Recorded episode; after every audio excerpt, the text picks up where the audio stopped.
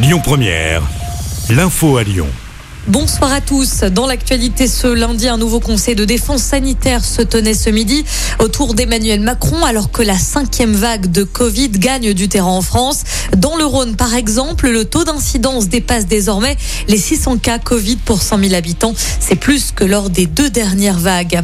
Toujours à ce propos, le centre de vaccination de Gerland à Lyon est désormais ouvert 6 jours sur 7 avec 2500 injections réalisées tous les jours. Un autre vaccinodrome pourrait rapidement ouvrir ses portes au centre commercial de la Pardieu. La circulation a été compliquée sur euh, les routes du Rhône ce matin après une vigilance jaune, neige et verglas. Météo France a placé notre département en vigilance jaune pour les crues. Des opérations de salage ont tout de même eu lieu ce matin sur le réseau secondaire. Euh, du côté de la Loire, la 89 a pu rouvrir après une nuit d'interdiction au poids lourd de plus de 7 tonnes 5 en raison de chute de neige.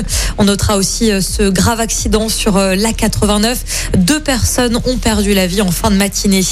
Un mot de politique. Le premier tour des nouvelles élections municipales avait lieu hier à Givors.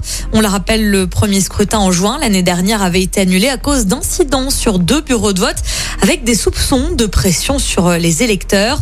Mohamed Boudelaba est en tête avec 40,5% des voix. Il devance sa rivale Christiane Charnet qui présente 25% des suffrages. Fabrice Riva qui conduit une liste sans étiquette s'est aussi qualifié hier avec 17,8% des voix. Second tour aura lieu dimanche prochain avec une triangulaire. Et puis coup d'envoi ce mercredi de la traditionnelle fête des Lumières à Lyon. Elle va durer jusqu'à samedi avec 31 œuvres à retrouver sur 27 sites différents. Côté sécurité, on devra en savoir un peu plus demain après-midi. Une conférence de presse est prévue pour faire le point justement sur les mesures sanitaires et sur le dispositif des forces de l'ordre. On vous tiendra évidemment informé sur Lyon Première.